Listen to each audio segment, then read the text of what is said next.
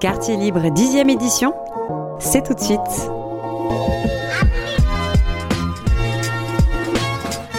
Salut à tous, c'est Lucas euh, pour YouTalk. Alors on est euh, à l'événement Quartier Libre.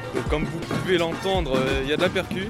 Ça a l'air plutôt sympa, on ira voir après ce qui se passe là-bas. Il y a différents ateliers qui ont l'air plutôt cool. Donc on voit qu'il y a des tatamis, il y a l'air d'avoir des activités de lutte, ça a l'air plutôt sympa. On va aller faire un tour dans, tous ces ateliers et voir ce que les gens vont raconter. Donc là on est devant le stand de rodéo mécanique. Alors on peut apercevoir plusieurs enfants qui font la queue devant pour essayer de voir qui tiendra donc le plus longtemps sur ce taureau mécanique. on peut ressentir de la joie, de la bonne humeur et comme vous pouvez l'entendre par la musique, euh, de la bonne ambiance. Toujours en balade dans le quartier libre, là on vient d'arriver face à un stand de tatouage éphémère. Malgré la petite taille du stand, il y a une quinzaine de personnes autour et qui attendent pour chacun voir leur tatouage. Il y a beaucoup de monde et ils sont avec leurs sèche-cheveux tous alignés en train de sécher leur tatouage. Donc euh, je me demande ce que ça va donner à la fin. Si je vous dis Amérique du Sud, vous me répondez quoi? Endroit dans un pays? Brésil. Taureau. Brésil. Forêt amazonienne. La forêt amazonienne, hein, du coup. Oh, la chaleur. La chaleur. Euh, oui, en tout cas, j'adore l'Amérique du Sud. Vous avez fait quoi comme activité Moi, je fais euh, la machine à boxe là-bas, mais on l'a cassé. Les graphes et euh, les tatouages. J'ai pas eu le temps de faire euh, le rodeo, mais voilà. Et du coup, c'est quoi l'activité que tu as trouvé le plus cool Moi, la plus cool, ah, je pense que c'était le tatouage, parce que c'est pas souvent qu'on a tatouage. T'as un tatouage éphémère là, du coup Ouais. Ça a pas fait mal Non, ça fait pas mal. Enfin, le sèche-cheveux noir, il est extrêmement puissant, donc il brûle un peu. Ouais, explique, en gros, elle t'a fait un tatouage et tu l'as euh, séché après Ouais, on le sèche et après on met ça, il faut attendre 4, 4-6 heures. Il va durer combien de temps il, dure euh, une à deux semaines. moi j'ai fait euh, force en chinois ou en japonais. Vous avez fait quoi comme activité Le taureau. T'as tenu combien de temps 20 secondes. C'est pas mal. Et vous les filles Les tatouages, et trucs de basket. Ouais, un truc de basket.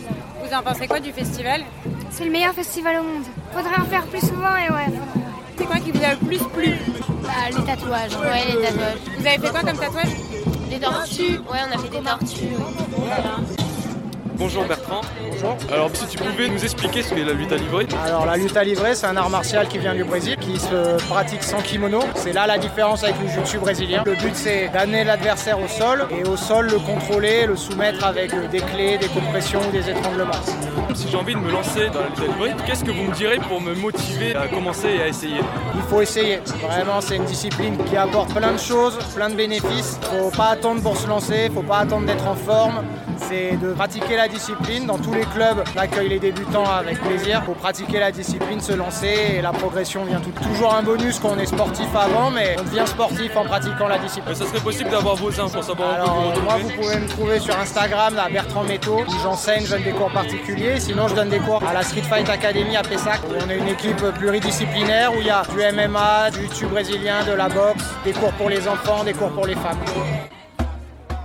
là on est au stand percussion brésilienne et on peut écouter le, bah, bruit des percussions et je peux apercevoir euh, la personne qui s'occupe de ce stand en train d'apprendre à une autre personne euh, comment bien taper, comment jouer et ça sonne plutôt bien.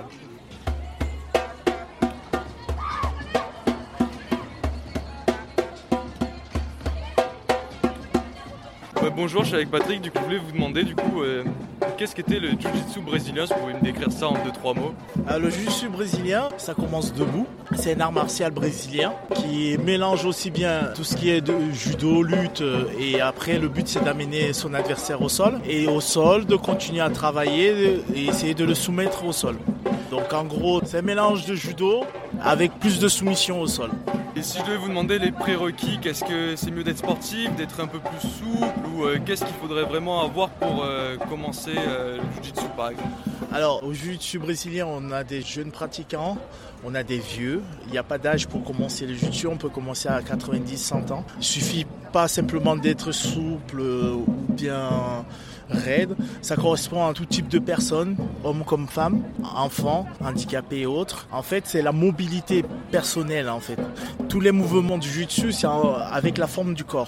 Donc ce qui fait que suivant comment quelqu'un est leste ou pas, souple ou pas, c'est comme ça que les mouvements, il va pouvoir réussir à les faire. Et en fait, chaque technique s'adapte avec son corps. Et c'est c'est la forme du corps qui prédomine sur les techniques. C'est pour cela que en fait au jiu-jitsu brésilien, il y a des gens qui sont plus souples que d'autres, mais qui adaptent des techniques parce qu'ils sont plus souples. Et ceux qui ne peuvent pas être souples adaptent les techniques en fonction de leur souplesse, en fonction de leur forme du corps.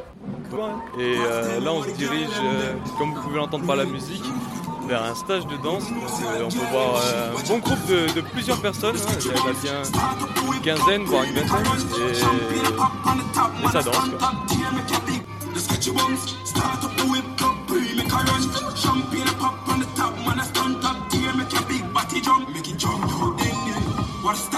You talk. You talk. You talk.